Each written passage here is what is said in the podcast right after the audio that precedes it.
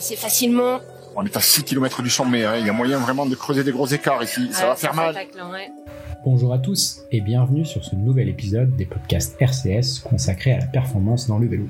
Pour ce 11e épisode estival que nous avons enregistré il y a tout juste quelques semaines, nous avons voulu partager une série de conseils et de stratégies à mettre en place avant et pendant vos épreuves et ainsi maximiser les chances de réussite. Mais avant de commencer l'échange avec Loïc, nous avons toujours besoin de votre aide pour gagner en visibilité. Si vous aimez nos podcasts, n'hésitez pas à vous abonner, à laisser une note ou un commentaire positif afin d'améliorer notre référencement. Mais sans plus attendre, place à l'entretien. Bah, bonjour à tous, bienvenue sur ce nouvel épisode des podcasts RCS. On est ravis de vous retrouver avec Loïc euh, pour ce nouvel épisode, un épisode euh, un peu vacances d'été. Euh, et donc, donc aujourd'hui, on va on va parler de, de stratégie de course, euh, stratégie avant la course. Donc on va vous expliquer, euh, en tous les cas, et notamment Loïc va vous parler un peu de toutes les astuces, conseils qu'on peut mettre en place avant une course pour bien la préparer, notamment les, les cyclos. Et puis euh, on parlera aussi de stratégie à mettre en place pendant la course, les erreurs à éviter. Euh, je sais qu'on a eu quelques questions sur Instagram, donc on essaiera de les, de les balayer sur bah, comment bien préparer ses cyclos, comment euh, bien élaborer euh, ses stratégies en fonction de son niveau et, euh, et pareil d'éviter certaines erreurs et puis on fera un petit récap à la fin des des, des, des, courses et des victoires qu'a pu avoir pu avoir Loïc. Eh ben Loïc, en tout cas, on est, je suis ravi de te retrouver. Merci Pierre-Jean. Bonjour à tous. Je voulais donc euh, ouais, qu'on parle un peu de, de cette partie de préparation euh, juste avant la course, à J-1, même euh, J-2. Et puis après, qu'on se parle concrètement, en fait, pendant la course, ouais, quels sont les quels sont les trucs, les astuces, les, les stratégies à adopter? Alors, première question, moi, ce qui m'a souvent euh, frappé euh, quand on quand on participe euh, au cyclo avec l'encadrement RCS, c'est toute la partie un peu qui, qui, est très clé, qui est la partie briefing que vous faites. Euh, et souvent, ça se passe, bah, ça prend une 30, 30, 30 à 40 minutes dans lequel il y a, bah, vous avez décomposé déjà le profil de la cyclo en question avec les ascensions. il y a un check de la météo, donc moi, j'aimerais que tu nous en dises un peu plus et que tu nous expliques en gros euh, à quoi ça sert, pourquoi vous le faites. Euh, parce que je pense qu'il y a autant un aspect euh, psychologique de pouvoir un peu mentaliser la course et puis enlever éventuellement un certain nombre de stress. Et puis, un côté aussi reconnaissance et déjà de se dire, ben voilà, là, là, ça peut être compliqué, là, il faut faire attention, là, peut-être dans certaines certaines vallées, il faut, euh, il faut plutôt rouler en groupe. Et puis, il y a l'aspect aussi météo, vent que vous prenez en compte quand vous faites ces briefings. Donc, c'est vraiment un briefing complet qui est super intéressant et qui, euh, permet d'enlever pas mal de stress et éventuellement un peu ouais, de se mettre dans la course déjà euh, avant l'heure. Ouais, alors c'est sûr que c'est c'est vraiment bah, super important d'avoir euh, d'avoir les informations le plus détaillées possible sur toutes les composantes de la course, donc euh, ben, le parcours, tout forcément ce qui est la longueur. Euh, après, euh, ben, comment comment est découpée la course Est-ce qu'il y a du plat Quand est-ce que sont placées ces portions plats Les ascensions la longueur des ascensions, les pentes qu'on va trouver, à quelle altitude on va passer, est-ce qu'il y a une succession de, est-ce qu'il y a une succession de montées Quels sont un peu les timings euh, entre les différentes, euh, entre les différentes montées. Donc ça, c'est sûr que c'est vraiment euh, très important de pouvoir euh, faire faire ce travail-là. Ça va permettre, ben, de préparer tout ce qui est matériel. typiquement, je sais pas si on prend par exemple la pente, bah ça va donner une indication sur les braquets qu'on va devoir utiliser. Est-ce que il faut mettre un 34 dans derrière, un 34-34 ou un 30. Après, en fonction du niveau, bah, ça permet d'ajuster euh, euh les braquets.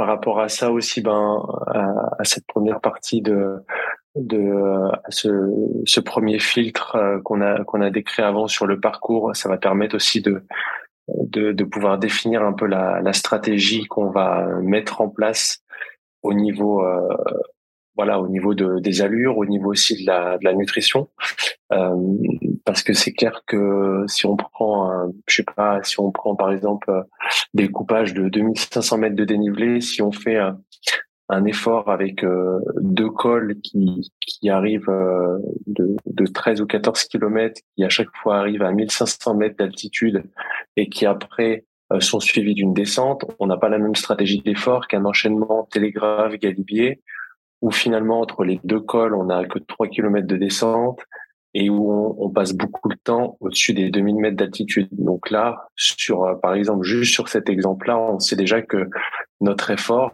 l'effort cible, il sera il sera différent et il sera ajusté en fonction de la longueur de l'effort cumulé, de ce que ça va représenter comme stress au corps, et puis euh, le stress qui va être aussi hypoxique, qui va ajouter une difficulté et du coup qu'on va devoir prendre en compte pour ajuster la stratégie d'effort par rapport à à, à ce qu'on à ce qu'on recherche comme euh, comme difficulté euh, lors de l'effort. Euh, donc il y a ça. Après, euh, effectivement, il y a le, le vent, euh, par exemple, enfin le vent, les conditions climatiques. Donc ça, ça permet un truc tout bête, par exemple, d'ajuster la pression qu'on va mettre dans les pneus. Euh, pareil que le revêtement de la route. Euh, je sais pas si par exemple on, on fait une course comme le, le marathon des Dolomites ou, quelques courses comme ça où les, le bitume est vraiment parfait. On sait que les routes sont très belles. On sait qu'on peut on peut bien gonfler.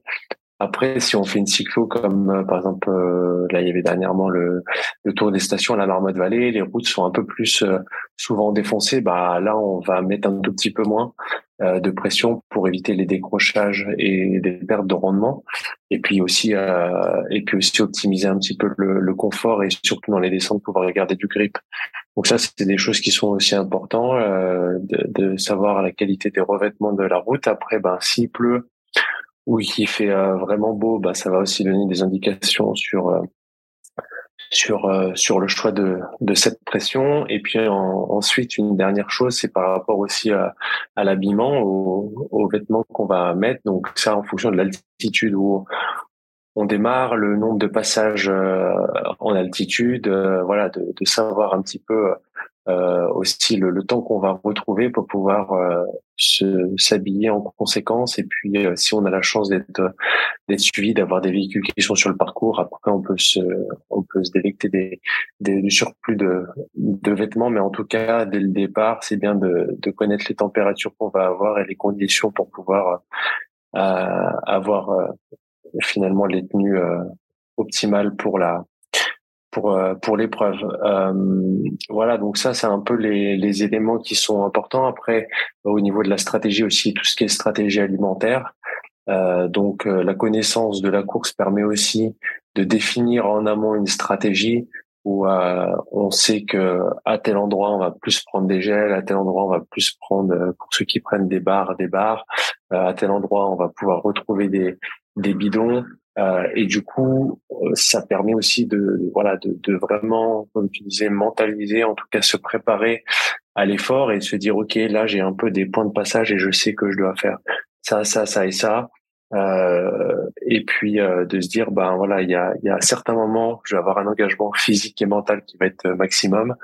Euh, à certains moments peut-être non. Après ça ça sera aussi à voir en fonction de, de comment la course se passe mais aussi de découper dans la tête les moments où on va être vraiment très engagé et les moments où on va pouvoir récupérer parce que c'est aussi important dans une course d'avoir, euh, même si les moments ne durent pas très longtemps, mais des moments où on, sait que pendant deux trois minutes on va relâcher un petit peu, euh, pas forcément beaucoup, mais en tout cas on va pouvoir. Euh, et ça, si on sait qu'il y a des portions, euh, je sais pas, une descente qu'on connaît, on sait que celle-ci elle est assez facile, ça veut pas dire qu'on va pas prendre de la vitesse, qu'on va pas aller à une bonne allure, mais en tout cas, on sait que peut-être sur la tension, on va pouvoir relâcher deux trois minutes.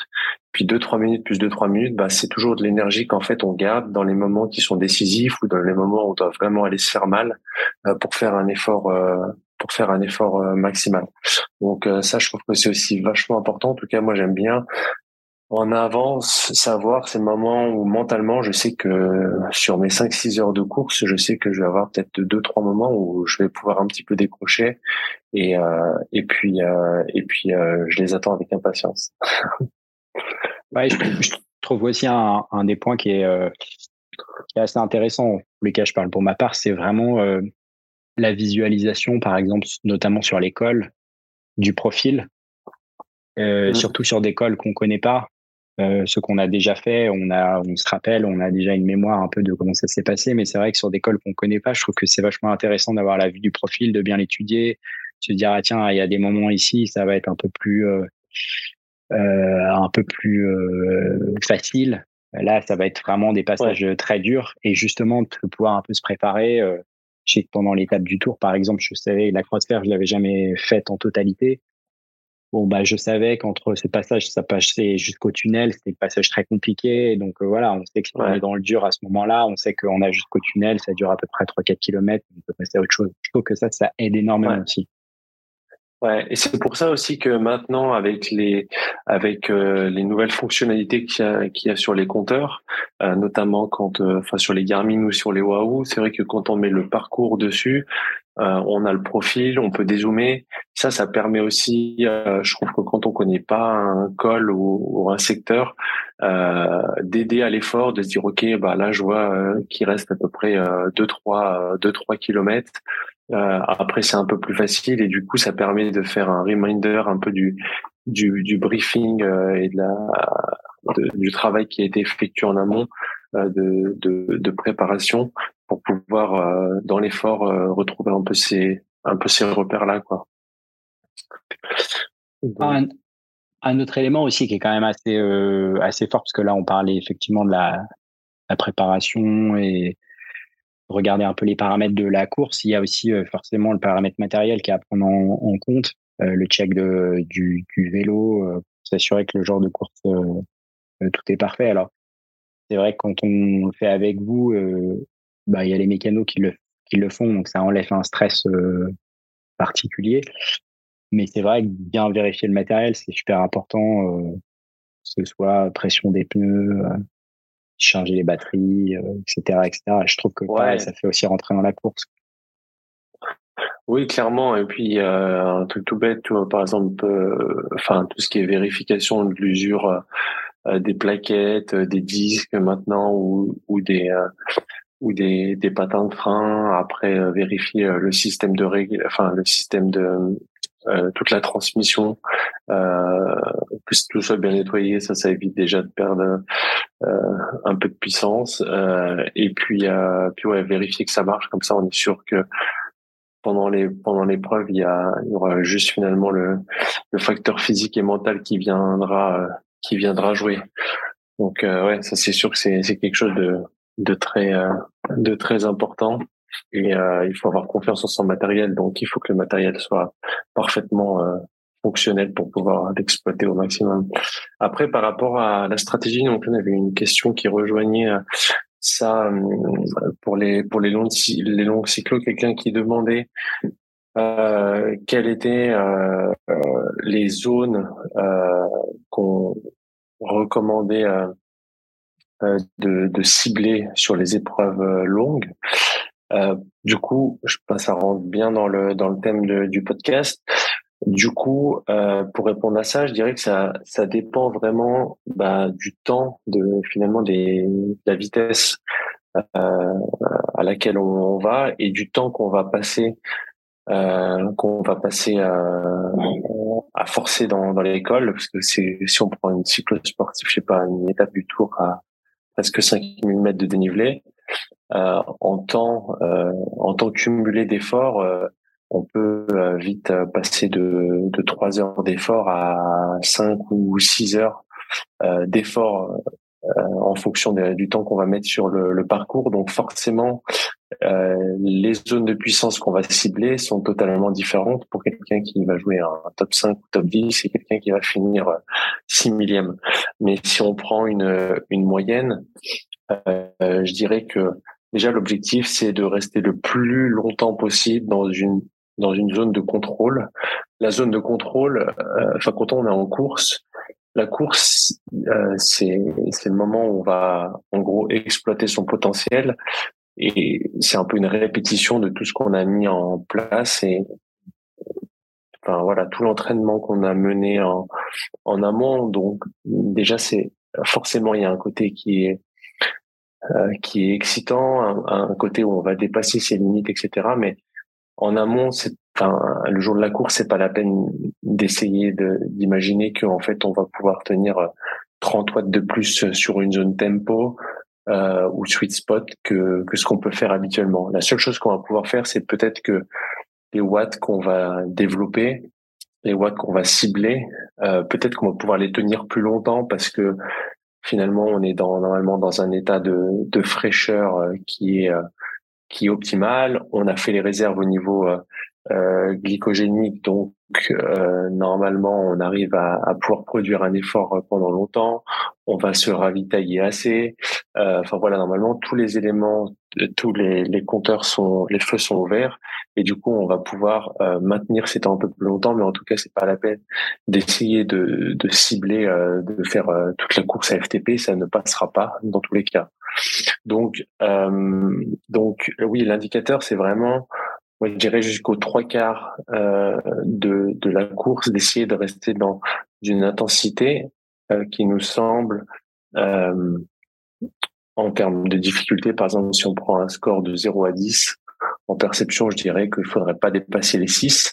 Là, je pars sur une stratégie où quelqu'un est juste focus sur soi. Après, quand euh, forcément on rentre dans le jeu de la course, où on va calculer notre effort par rapport aux autres, ou essayer d'attaquer, etc., on est quand même dans quelque chose de différent, mais par rapport à soi. Je dirais que voilà, pendant les trois quarts de la course, il faut essayer de rester dans une difficulté, un état un peu interne qui est stable et, où on sent qu'on est en contrôle de notre intensité, on sent qu'on a toujours un petit peu de, de marge, donc ce qui correspondrait sur une cycle sportive de 4-5 000 mètres de dénivelé à une, zone tempo, euh, je dirais un, un, milieu de zone, milieu, début de zone euh, tempo, euh, et qui permettrait de voilà justement de, de garder d'avancer, de garder une allure euh, où on sent qu'on peut euh, euh, on peut accélérer. Et puis progressivement en fait le temps cumulé à cette zone va apporter de la difficulté. Et puis quand on arrive à 1000 1500 mètres de dénivelé de l'arrivée là on sait enfin la personne sait elle, le ressent si elle peut encore accélérer un petit peu ou si déjà juste de maintenir la puissance qui a été effectué euh, jusqu'à là euh, sera déjà une bonne chose. Donc euh, donc voilà ça ça sera un peu la, la stratégie on va dire préservatrice conservatrice. après c'est toujours possible forcément de jouer un peu plus avec les limites en essayant toujours, je pense, de, de se dire que la première partie course, la moitié, c'est toujours mieux d'être un petit peu en dessous de ce qu'on pourrait faire parce que si on flirte un peu trop tôt avec la limite, l'édition peut être vraiment euh, très salée. Et puis des fois, les, les 10, 15 watts de plus qu'on a mis pendant 2000 mètres de dénivelé, ça paraissait pas beaucoup avant.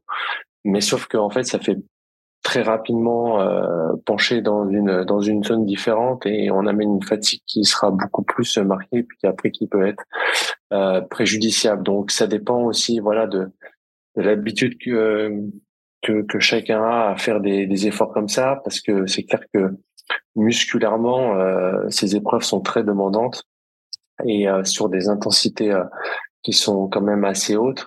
Euh, faire 4000 ou 5000 mètres de dénivelé, c'est sûr que musculairement, ça, ça tape vite et euh, personne ne réagit pareil.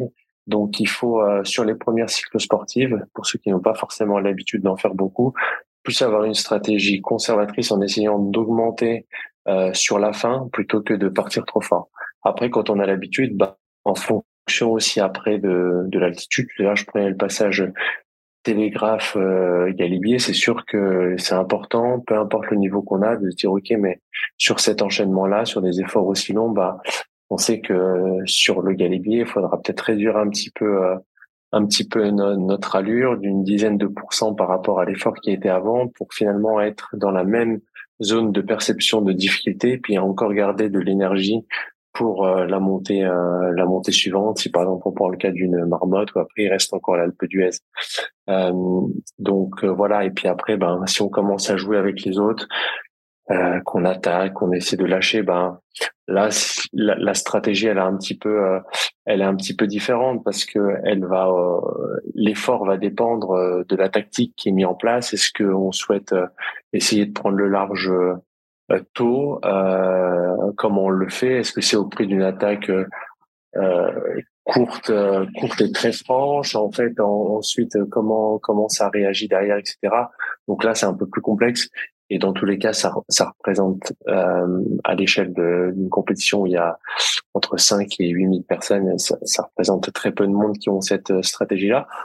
Malgré tout, euh, sans forcément parler d'attaque ou autre, mais il y a quand même beaucoup de gens qui ont une stratégie, enfin une stratégie d'effort en fait qui n'est pas du tout euh, euh, anticipé, planifié et, où finalement les départs sont dans tous les cas beaucoup trop euh, rapides euh, et qui au bout, voilà, généralement 2500, 3000 mètres de dénivelé se retrouvent un peu en panne en panne en panne sur sur la route donc donc euh, ouais c'est quand même très important de, de, de, planifier cette stratégie puis de, de l'avoir en tête et puis de s'y maintenir surtout sur voilà faire deux trois essais au début, c'est toujours frustrant. Euh, c'est assez frustrant d'être bien et puis finalement d'être juste en tempo, euh, de pas avoir le cœur dans la boîte à gants euh, au bout de deux heures. Mais sur les épreuves qui sont euh, qui font six, sept heures, c'est c'est nécessaire pour pouvoir finir dans des bonnes conditions et surtout finalement avec un temps qui sera nettement meilleur que si on est on est parti trop fort au, au, au début quoi. Ouais, surtout que généralement, en tous les cas, moi je l'ai remarqué, mais tu, tu l'as dit aussi, c'est que souvent dans, dans les cyclos, ça part très vite, très fort. Tout le monde part très vite, très fort. Bah, il y a l'excitation de la course, c'est le départ, euh, tout le monde a envie de lâcher.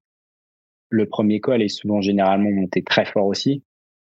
Euh, et donc c'est vrai que il peut y avoir l'euphorie, etc.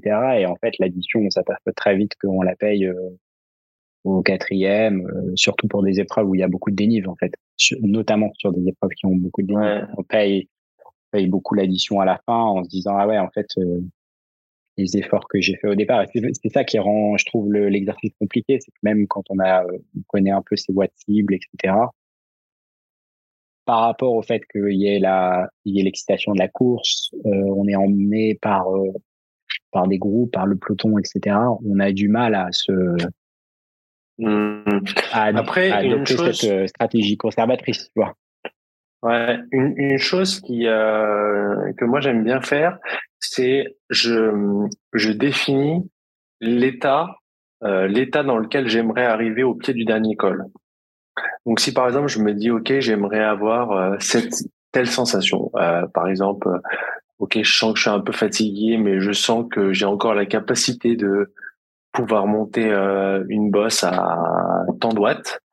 Euh, en fait, je suis guidé, euh, je suis guidé dans mes efforts par cette sensation-là. C'est que quand je commence la course, je me dis, ok, je veux être là, donc ok, quel effort, quel effort je fais. Alors après, moi typiquement, j'aime bien jouer, mais c'est après mes efforts, je les guide en fonction de ça, de dire ok, mais là, si je continue à cette, à cette, cette allure-là pendant encore euh, les 30-40 minutes de col qui arrivent, je sais que je vais engendrer trop de fatigue et puis du coup, je perds, euh, je, je, perds euh, finalement la, cap enfin, la capacité d'être dans l'état euh, que je m'étais défini au départ. Donc, du coup, je vais changer un petit peu, tu vois, et du coup, de, de, de partir avec cette, cet objectif d'être dans un certain état euh, physique et mental et, et, avoir encore une certaine capacité de produire un effort défini au pied d'une bosse, ça aide aussi déjà à se restreindre euh, parce qu'en fait on, est en on est en recherche permanente de euh, maintenir un état qui va nous permettre d'arriver au moment où on a décidé euh, avec ouais l'état où on a décidé et puis après ben quand tu arrives au pied de la dernière ascension et que tu es dans l'état que tu avais défini, bon bah voilà, après là tu lâches chevaux et puis tu prends tu prends tes risques. Mais euh, mais je trouve que mentalement ça, ça aide bien, comme par exemple euh, sur euh, de, de décomposer. Euh, je sais pas si par exemple on prend une, épreuve où il y a trois quatre cols, plutôt que de voir les quatre cols euh, dans la tête, bah c'est bien de prendre col après col et puis en fait de se donner aussi un objectif et de se dire ok sur ce col là mon objectif en arrivant en haut c'est d'être dans tel état euh, tel état, euh, de cibler tel watt, telle stratégie nutritionnelle. On en a fait un. Ok, après on voit juste la partie suivante et, euh, et du coup de décomposer un peu comme ça les courses et de se donner un objectif en termes de feeling qu'on souhaite euh, ressentir, ça aide à adapter la, la stratégie. Euh, ça aide aussi, ben voilà, au niveau nutritionnel de, de faire attention à, à bien se nourrir, euh, de garder une bonne cadence, d'être focalisé aussi sur ses sur ses sensations euh, et puis de pouvoir faire les choix de, des allures. Parce que quand on est dans une épreuve qui dure 6 euh, heures, ben des fois pour un tel score de difficulté ressenti, on va être à je sais pas 300 watts et puis euh, des fois pour la même perception on va être à 320 mais sauf que si on essaye de tenir les 320 quand on quand on n'est pas bien et au lieu de descendre à 300 bah on va le payer plus tard. Donc il faut toujours mettre en corrélation euh, ces sensations avec euh, avec l'effort qu'on va qu'on va réellement produire quoi. Un autre élément aussi qui est quand même intéressant c'est d'exploiter le groupe quand on est dans des groupes, et la plupart du temps on l'est euh, dans des gros cyclos, c'est-à-dire qu'on roule toujours finalement avec des gens avec son niveau. Je prends un exemple, par exemple pour la euh, l'étape du tour, c'était quand même intéressant de faire euh, une partie du lotaré avec en peloton parce que il y avait la force du groupe. Finalement, on est quand même protégé du vent, on est entraîné, etc. Et finalement, on s'aperçoit qu'on monte beaucoup plus vite que si on donc c'était c'était intéressant par exemple sur cette épreuve se dire je vais accrocher un groupe, je vais essayer de me tenir euh, et puis euh, peut-être arriver euh, haut du lotaret, Galibier, il a terminé son effort peut-être plus euh, plus en solo. Donc c'est bien aussi de se dire à tel moment ou même dans les vallées de pouvoir exploiter aussi la force des groupes, de pouvoir se relayer pour pouvoir euh, justement être plus efficace, engendrer moins de fatigue, d'être assez malin aussi là-dessus. Oui, oui, c'est clair euh, que de pouvoir utiliser les groupes dans les portions qui sont roulantes, dans les descentes ou voilà dans dans les vallées, c'est vraiment euh, euh, c'est ouais c'est c'est essentiel et c'est pour ça qu'il faut aussi avoir un bon sens de l'observation. Donc même des fois quand on est en boss, il faut anticiper un petit peu ce qui va arriver. Si par exemple euh, tu es dans un groupe, puis tu es à 5-6 km du sommet, tu vois que tu es en train de lâcher les gars derrière, mais que devant, il y a personne, et que tu sais qu'après, il y a une descente avec un petit bout de vallée, en fait, à ce moment-là, il y a peut-être meilleur temps de prendre la décision de pas faire d'efforts supplémentaires, de rester euh, finalement avec eux. Donc l'effort il est un peu moindre, mais après de pouvoir les utiliser dans dans la descente, euh, suivant le niveau technique des gens, des fois ça peut aider à avoir les bonnes les bonnes trajectoires. Au fil aussi le fait de se doubler dans les descentes, à chaque fois on prend de plus en plus de vitesse, donc euh, finalement des fois euh, d'économiser, enfin de rouler 45 secondes ou une minute moins vite sur sur une portion de col, finalement, tu les retrouves très rapidement après. Et puis surtout, tu as gagné beaucoup, euh, as gagné beaucoup d'énergie. Et cette énergie-là, tu vas pouvoir euh, en profiter d'autant plus euh, sur les cols d'après, où là, tu pourras lâcher les chevaux. Donc des fois, faut pas non plus avoir peur de perdre un petit peu de temps dans certaines portions pour pouvoir profiter du groupe. c'est aussi dans ces portions-là où bah faut peut-être en profiter pour manger un petit peu plus parce que du coup tu as le, as le temps, tu anticipes de relâcher un peu mentalement. Ok, bah l'effort il est facile, c'est pas grave. Si pendant 20 minutes de la course c'est plus facile, c'est en tous les cas quelque chose que tu vas pouvoir euh, remettre à profit euh, ensuite. Donc euh, donc ouais, c'est c'est vraiment un aspect important. Ouais. Je voulais qu'on revienne aussi juste parce qu'on a pas mal parlé là pendant la course, juste avant la course sur la partie aussi un peu alimentation. Est-ce que je sais que bah, faut plutôt privilégier un repas assez tôt pour aller se coucher assez tôt le lendemain de la course. Euh, on parle aussi pas mal de carb loading, euh, peut-être euh, un peu avant, etc. Euh, bien faire les réserves. Pareil, toi, qu'est-ce que tu conseilles globalement pour que bah, tout se passe plutôt assez bien? Puis c'est souvent des courses qui commencent assez tôt le matin. Et euh... Ouais. Alors c'est sûr que euh, pour avoir des, des réserves qui sont qui sont assez suffisantes au niveau du glycogène musculaire et hépatique, c'est important de de renforcer les apports en glucides dans les deux trois jours euh, avant la course. Donc il faut limiter limiter les, les lipides, donc tout ce qui est un peu gras, euh, garder des portions de protéines normales et charger un peu plus en glucides, bien penser à boire pour pouvoir euh, stocker euh, ce glycogène comme il faut. Donc ça, ça veut dire qu'on va sur les deux trois jours avant augmenter un peu plus les rations qu'on va avoir de, de, féculents lors des repas, peut-être ajouter une collation aussi à 16 heures, certains certains aussi à, à 10 heures. Après, ça va dépendre aussi de l'activité qui est faite pendant les deux trois jours avant. Est-ce que vous roulez? Est-ce qu'il y a des sorties longues? Est-ce qu'il n'y a pas des sorties longues? Donc ça c'est à c'est à adapter. Et l'idée c'est que le carboloading, euh, il vous réserve les réserves elles doivent être faites euh, voilà la, veille à midi euh, ou dans l'après-midi. Et après c'est plus la peine de de se goinfrer le, le dernier soir. Moi j'essaie maintenant de manger un peu plus light qu'avant pour vraiment favoriser un bon sommeil une bonne digestion. Le petit déjeuner le matin pareil ça doit juste servir à à, à maintenir euh, voilà à maintenir les stocks. Mais en tout cas on doit pas se goinfrer pour pas surcharger euh, surcharger euh, l'estomac, le système digestif, et puis surtout que le corps, bah voilà, se juste focaliser sur le sur l'effort qu'il va avoir à produire euh, sur le vélo. Donc après, il faut arriver à trouver les aliments qui conviennent. Euh, moi, je suis pas trop fan des, de toutes les boissons, mais maintenant, je commence d'utiliser un peu les carbo-loaders de chez Sponsor. Donc, deux jours avant et la veille, à 16 heures, euh, à 4 heures, je prends, je prends ça. Il y a un petit peu de matos dedans, c'est des boissons assez, euh, assez complètes et, euh, et du coup ça passe bien, ça se digère bien, ça permet aussi de garder, je trouve, l'appétit sur les repas d'après. du coup, ça fait un bon complément. Donc voilà, il faut arriver à jongler entre entre les repas, les boissons. Euh, carbo loader du commerce pour ceux qui pour ceux qui digèrent digère bien ça et puis essayer d'avoir quelque voilà un, repas la veille qui soit qui soit assez léger et puis après une stratégie pendant la pendant la course qui soit bonne pour pouvoir exploiter au maximum euh, le potentiel. Bah super. Euh, juste avant euh, qu'on termine ce podcast, je voulais qu'on revienne un peu parce qu'il y a eu quand même de belles victoires là. En tous les cas, il y a du beau une belle saison qui a été euh, quand même entamée. Euh, et là, dernièrement, que ce soit au Tour des Stations ou même la Madeleine, je crois que tu fais deuxième sur le Tour des Stations, premier sur euh, la Madeleine, tu avais déjà gagné en dernier. Euh, bah, on voulait faire un petit récap là, sur ce qui s'est passé sur la saison, si tu peux nous en dire un peu plus.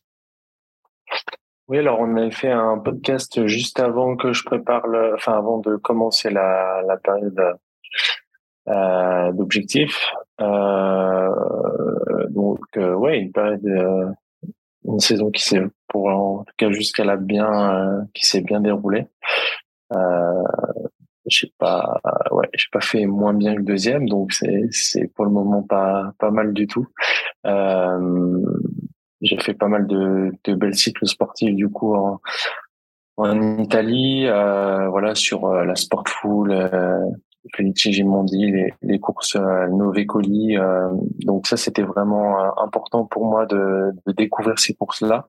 Euh, déjà, été vraiment impressionné par euh, la qualité des organisations italiennes. c'est juste fou. c'est ouais, c'est il y a vraiment une culture culture du cyclosport là-bas. J'aime j'aime vraiment beaucoup la mentalité des, des gens qui participent. Euh, alors euh, que ce soit devant, il y a vraiment un esprit. Alors pas tous, hein, mais la majorité où voilà, on est là pour, euh, moi, on est là pour gagner la course. Hein, il n'y a pas de, on se cache pas, on n'est pas professionnel, mais on, si on se tape 8 heures de bagnole, c'est quand même, euh, c'est quand même pour faire un bon résultat. Et, et dans mon cas, moi, j'aime bien essayer de gagner la course. Mais par contre, après, euh, voilà, chacun a du respect, on peut euh, euh discuter tous ensemble. Euh, je trouve c'est un petit peu moins, euh, ouais, c'est un, un, peu plus, un peu plus détendu que, que sur certaines, certaines autres cycles sportifs ou certains autres où j'ai pu courir. Donc ça, j'aime beaucoup.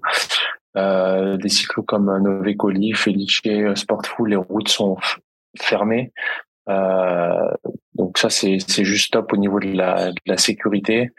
Euh, on sent aussi dans, dans les villages qu'on traverse, dans les différentes villes que les gens, même si c'est pas forcément des, des, cyclistes qui connaissent, ils sont là, il y a de la, il y a de la ferveur. Donc non, c'était vraiment assez cool. Et du coup, ouais, sur les, les principales cycles sportives italiennes que j'avais ciblées, du coup, des, des, bons résultats. Donc, je suis vraiment très content du, du, niveau que j'ai eu, la préparation euh, tout ce que j'ai mis en place, ça, ça a bien marché. J'ai aussi une, une, euh, une, très belle régularité. Après, voilà, les objectifs en France avec euh, la marmotte, l'étape du tour. Alors, je suis tombé sur un, un Stéphane Kirchmer qui est bah, juste plus fort que moi et du coup, à chaque fois, je fais, je fais deuxième, mais, mais à chaque fois devant un plateau, avec un plateau qui est relevé et puis des performances euh, qui sont qui sont pour moi vraiment vraiment bonnes. Donc euh, non, vraiment euh, vraiment content et puis euh, et puis maintenant on va voir ce que ça va donner sur la sur la fin de saison où j'espère que j'espère que sur les, les mondiaux et la marmotte Pyrénées ça marchera bien et puis surtout sur les mondiaux là ça me ferait un peu chier de, de passer à travers celle-ci donc on verra. Ouais. Ouais parce que là déjà la marmotte Pyrénées elle, est corsée quand même. Hein. J'ai vu le profil. Ouais, la marmotte, la marmotte Pyrénées, c'est une, c'est une belle connerie, hein, machin. Et il va falloir être chat, un chamois, quoi, pour pouvoir la grimper. et après, profiler. Et puis après, il y a Trent, euh, Trento, euh, c'est ça, le, les championnats du monde? Euh, oui, alors là, je fais la, la haute route. Là, je fais la haute route euh, dans, dans deux semaines. Ah ouais. Donc, haute route Alpes. Ensuite, la, la, la marmotte Pyrénées. Et puis après, il y aura deux semaines euh, entre la marmotte Pyrénées et Trento et les championnats du monde. Euh, euh, voilà, ça sera aussi un, un, joli morceau. Avec le maillot de l'équipe de France. Euh, sur la... Ouais, avec le maillot de l'équipe de France, ouais, exactement. Ouais. Sur. Euh... Bah, on espère, on espère une médaille en tous les cas, un ouais, podium, une médaille. Bon, la gagne. Bah, surtout c'est ça ce jour-là. Surtout, euh, surtout si pareil, tu, tu, tu refais 10 heures de, ou 8 heures de bagnole pour aller euh, jusque là-bas. Quoi. Ouais, ouais, il faut, on peut pas, on peut pas faire deuxième, quoi. Si tu fais 10 heures, euh, on peut pas faire deuxième.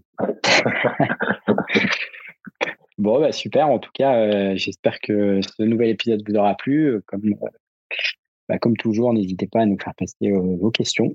Euh, on n'hésitera pas à y, à y, répondre pour un prochain épisode. Si vous avez des thématiques que vous voulez qu'on aborde, pareil. Et puis pareil pour le prochain épisode, on essaiera aussi d'avoir euh, de, nouveaux, de nouveaux invités pour, euh, pareil, aborder euh, plein de thématiques euh, qui nous intéressent tous pour bien performer. Et ben, en tous les cas, on vous souhaite un bel été, de belles cycles sportives et plein de bons résultats. Allez, à la prochaine. Ciao. Allez, à bientôt. Ciao, ciao. Voilà, c'est la fin du 11e épisode. J'espère qu'il vous aura plu. Un grand merci à mon partenaire Loïc Ruffo. N'hésitez pas à vous rendre sur le site RCS pour découvrir les prestations ainsi que les stages proposés. D'ici là, je vous souhaite une belle semaine et on vous dit à très vite pour de nouveaux épisodes.